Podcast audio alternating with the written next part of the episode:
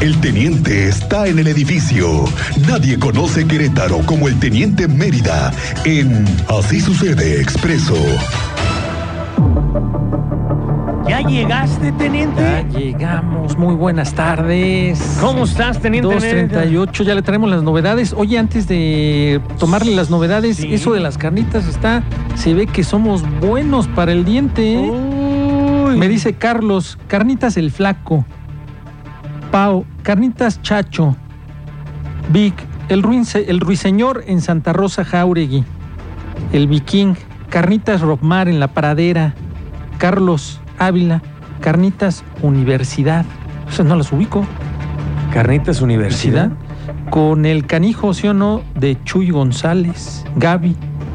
Ah, para las carnitas somos buenos, ¿eh? Buenos, buenísimos. Buenos, ¿eh? Bueno, bueno. Ya estamos aquí. Amigo, y aprovechando tu bloque, vecinos de Ciudad del Sol en Arboleda Residencial eh, solicitan el apoyo e intervención, lo que te platicábamos hace un rato, de las autoridades debido a una persona que es vecino, nos platican, sí. que Sí, se ha comportado de manera violenta y con acciones indebidas que presuntamente ya hay, nos dicen, denuncias presentadas en fiscalía, una por parte de un joven, otra por parte de una señora, pero no se ha hecho nada contra esta persona que al parecer también detectan podría estar padeciendo de sus facultades mentales como esquizofrenia, que es lo que hace actuar de esta manera, pero ya están casados los vecinos, pues son privadas ahí en Arboleda Sí, Residencial. tienen que pedir orientación, hay que involucrar a varias autoridades, acérquense con el a la delegado. delegación, porque hay un, hay- tengo entendido que hay un departamento de conciliación. Sí, exactamente, va por ahí, Cristian. Sí. Que tienen que ir, le tienen que hacer una visita, tienen que dialogar, tienen que conocer los antecedentes, hay que presentarles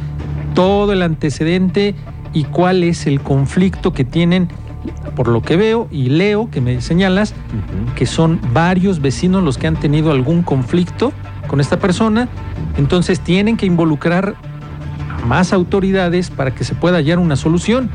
Y sí, sí se puede, sí, sí pueden hallar por ahí una solución, nada más hay que hacerlo de la manera correcta, el municipio, su delegado, la delegación, y darle seguimiento al, si ya hay carpetas de investigación, hay que darle seguimiento, hay que estar llamando, marcando y darle seguimiento, ¿eh? si ya hay carpetas es. de investigación.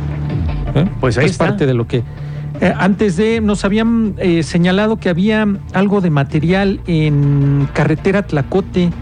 Mandaron imágenes de que eh, sobre la carretera Tlacote hay tierra y lodo por si va a circular. Esto es rumbo al libramiento norponiente. Pero es bastante, ¿eh? no sé qué hay, qué pasaría. Ah, hay caray. bastante tierra y lodo. Si usted está circulando para esa zona hacia el libramiento por la carretera Tlacote, Ujú. hágalo con precaución porque hay mucha tierra y lodo. No sabemos si algún tráiler o algo tiró por ahí su carga y quedó sobre la carpeta asfáltica, ¿eh? para que circule con precaución. Y ya entrados en tema, les dábamos aviso de que ya concluyó la audiencia de este sujeto, Salvador N., quien fue sentenciado a 50 años de prisión. Es una de las penas máximas, si no es que es la máxima que se ha dictado aquí en Querétaro. El día de ayer concluyó la, ah, audiencia en juicio oral en la que Fiscalía Especializada en Investigación y Persecución del Delito de Feminicidio obtuvo la sentencia de 50 años de prisión. Le platico, yo estuve en al menos dos, la inicial, luego en otra el lunes también, los testimonios, peritos, pruebas periciales, testigos, policías, y se le comprobó, así se señala, que más allá de toda duda razonable, su participación del ahora sentenciado por el feminicidio de la menor Victoria Guadalupe, bien recuerdo la cobertura de ese día, también ciudadanos de allá del fraccionamiento, Pasos del Marqués, salieron, de hecho ellos en la madrugada hicieron filtros, bien recuerdo, filtros para estar revisando los vehículos y que no fuera extraída la, la menor. Imágenes hay ahí en nuestro portal y se le dio seguimiento, pero lamentablemente su cuerpo apareció días posteriormente, que fue colocado en una bolsa fuera de un departamento y un joven, le refiero que estuve presente en las audiencias, un joven de 17 años, cuando sale del departamento se percata de la bolsa, da aviso a la policía y un elemento femenino de la Policía Municipal del Marqués toma conocimiento, primer respondiente, comparte la información con la fiscalía y dan parte a peritos. Y durante los cateos hubo oposición. Este sujeto, junto con otro, se opuso, ofendió, estuvo por ahí con actitudes no muy normales de cuando llega alguien con una orden de cateo y te dice, vamos a ingresar, tenemos una orden de cateo, aquí está la orden del juez, te la muestran, te la leen y te opones, algo ya señala que está mal.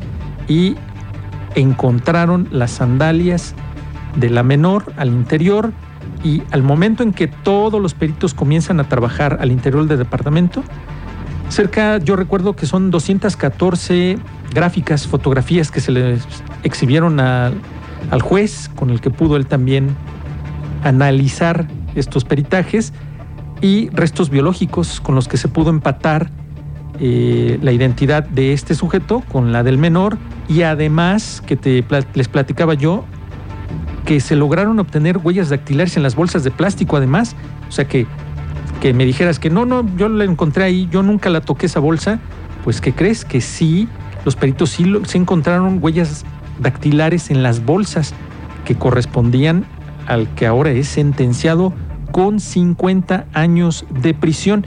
Recuerdo que creo que tiene 26 años, échale 50, más o menos 76 años. A los 76 años va a estar cumpliendo sentencia, ¿eh? Más o menos, que es lo que yo le echo.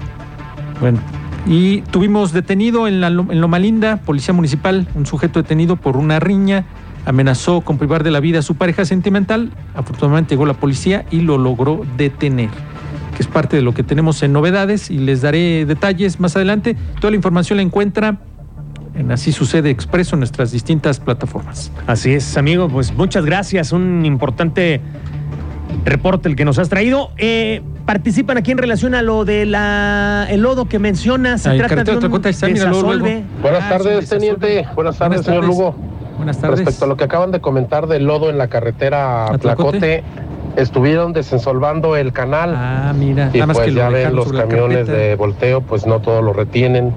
Es el motivo por el cual en todo el camino hay mucho lodo y tierra tirada. Pues ahí está. Gracias. Gracias por la participación, la Muchas contribución. Gracias. Ya ves luego, luego. Oye, solicitan apoyo para un bache que se encuentra entre Cerro del Tambor y el Corporativo Santander, ya que lleva semanas y no lo han tapado. Y bueno, ya por las mañanas ya te imaginarás. Ah, habrá que, investigar si es lateral o central para ver si es Comisión Estatal de Infraestructura o municipio. Ok. Eso habría que detallar nada más la ubicación para compartirlo con las, a la autoridad que le corresponde.